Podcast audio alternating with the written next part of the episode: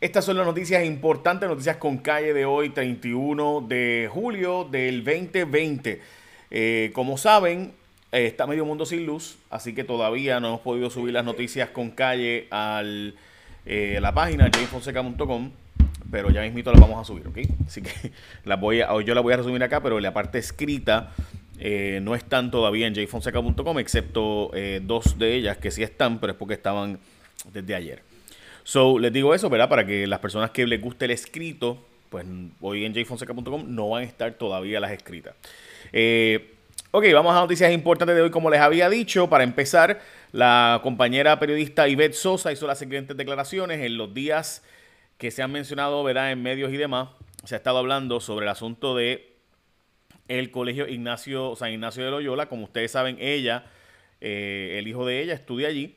Eh, y se ha regado por todas las redes sociales que él estuvo vinculado a esto, whatever, whatever, whatever. Mire, yo les voy a ser bien honesto, lo que sea.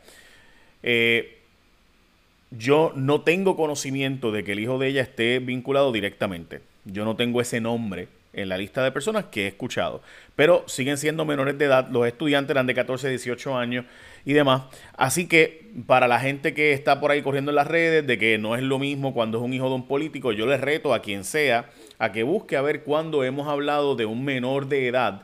Eh, sobre algo como esto, que busque el nombre y apellido, que no sé obviamente que sus padres vayan, por ejemplo, el caso de la jovencita de Carolina que vivió la experiencia de ella, pues usted sabe que eso, la experiencia de, racismo que vivió esta jovencita, eh, víctima del bullying, pues ella, la mamá fue a los medios y pidió que lo cubriéramos, ¿verdad?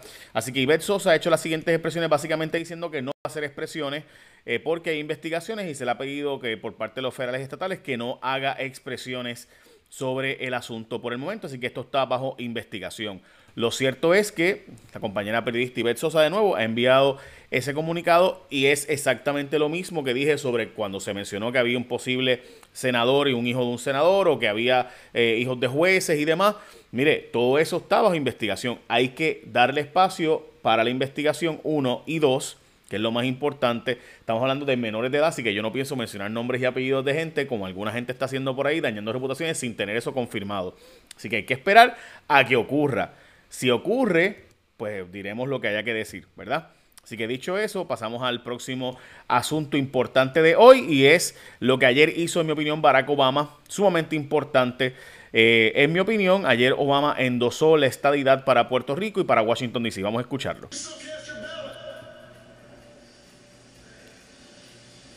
By guaranteeing that every American citizen has equal representation in our government, including the American citizens who live in Washington, D.C.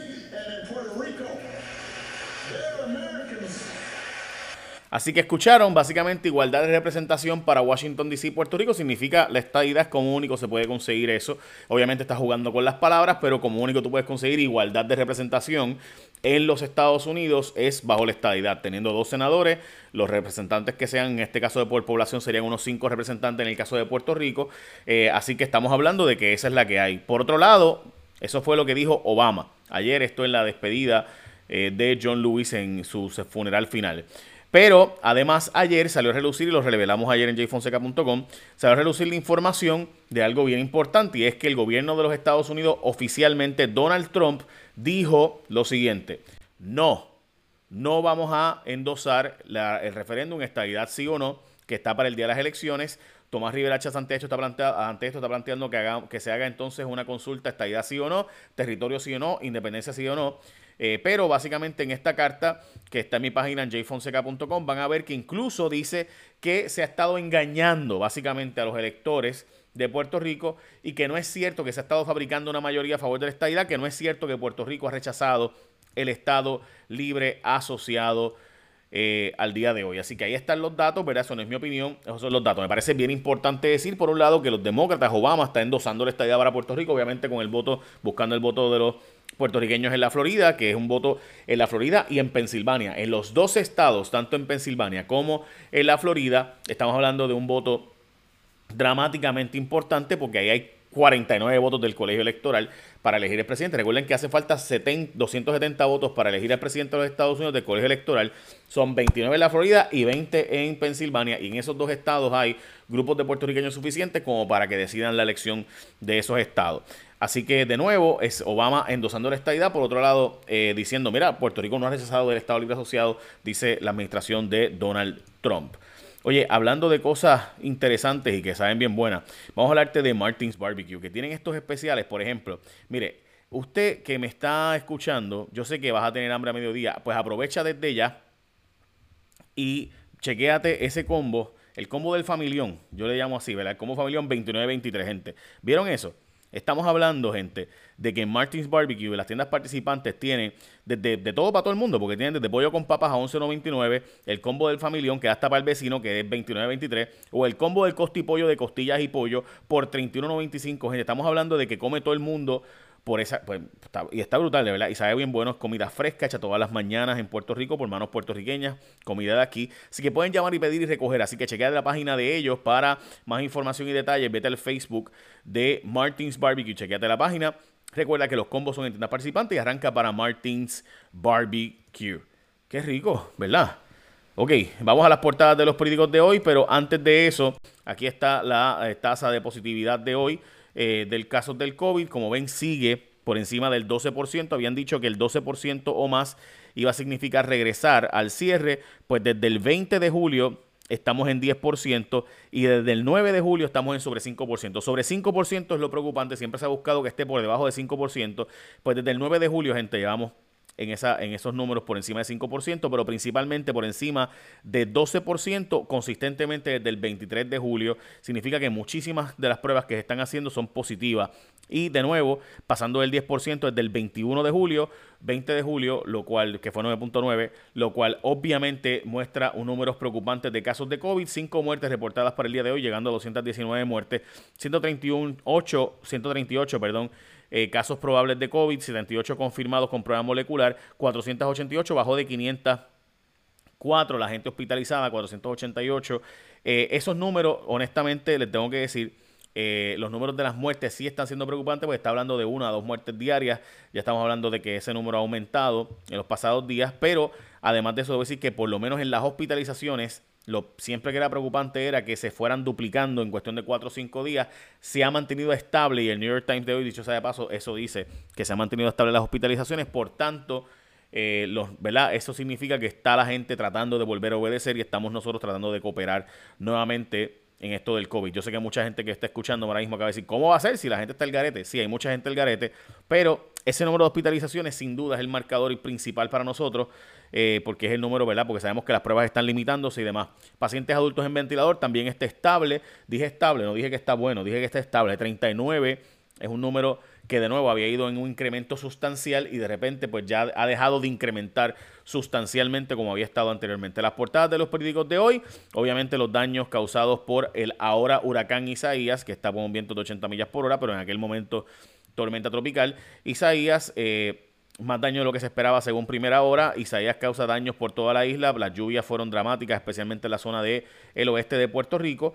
Eh, y obviamente Isaías sorprendió a muchos, dice el periódico Metro. Y en el caso de la Autoridad de Energía Eléctrica, lo que para mí es una notición, excesivo el gasto de la Autoridad de Energía Eléctrica, es la portada del periódico. Eh, me parece que ellos tienen toda razón. Este informe del inspector general muestra el algaretismo de la Autoridad de Energía Eléctrica, donde si usted va al informe te dicen que el contrato de Whitefish como el contrato de Cobra, los dos contratos fueron un desastre.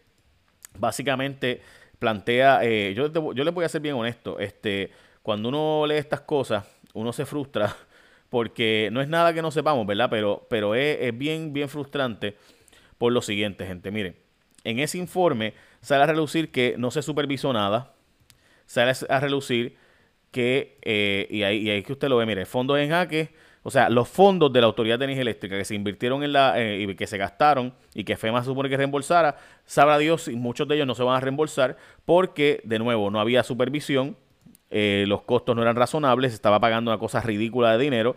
FEMA también incumplió, por si acaso, dice el inspector general, no solo fue Puerto Rico, pero Obviamente, cuando ellos son los que tienen los chavos, pues ellos pueden soltar y hacer lo que les dé la gana. Nosotros que somos los que necesitamos los chavos. Por ejemplo, a Whitefish no se le va a poder recobrar decenas de millones de dólares de los que se le pagó. eh, y ya eso lo sabemos, ¿verdad? Eso es un dato. Oye, eh, by the way, ¿cuánta gente está sin servicio de energía ahora mismo? Según la eh, Autier, y este es el informe que sacaron ellos desde las 7 de la mañana. Básicamente, este es el número. Tenemos cerca de 130 mil, eso significa unas 250, 300 mil personas sin energía eléctrica en Puerto Rico, abonados 130 mil y la zona de Mayagüez sin duda es la más afectada y por bastante en Mayagüez. Eh, como les había dicho, el gobierno de Trump dijo que no al plebiscito estadidad sí o no. Y de hecho hay que decir que en este sentido tanto Wanda Vázquez como Jennifer González tienen mucho que explicar porque en el caso de Wanda Vázquez, por ejemplo, ella dijo que iba a estar a cargo ella de hacer las negociaciones con justicia federal sobre el referéndum. Así que de nuevo las dos republicanas portavoces de Puerto Rico, porque en Puerto Rico dicen que todos somos demócratas, ¿verdad? Pero presidente del Senado es republicano, presidente de la Cámara es republicano.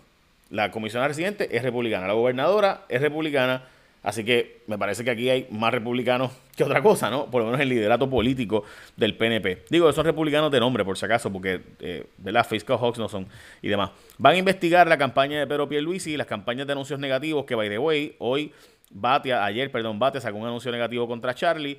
Y hoy también está saliendo un anuncio negativo contra Pierluisi de parte del grupo de Wanda Vázquez. Y dice así mismo, Comité de Amigos Wanda Vázquez, por si acaso.